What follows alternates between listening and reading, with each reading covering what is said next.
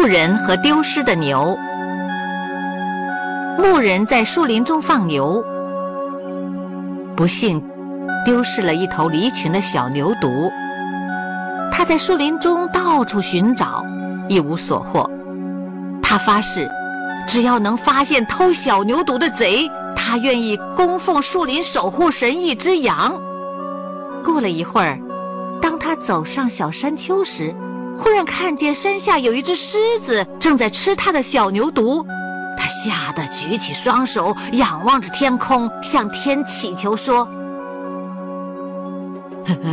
我刚发誓，如果捉到偷牛犊的贼，我宁供奉一只羊给树林守护神。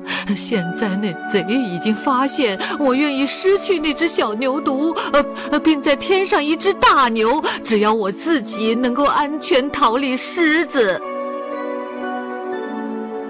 这是说，有些人在强大的敌人面前吓破了胆，忘掉了自己的誓言。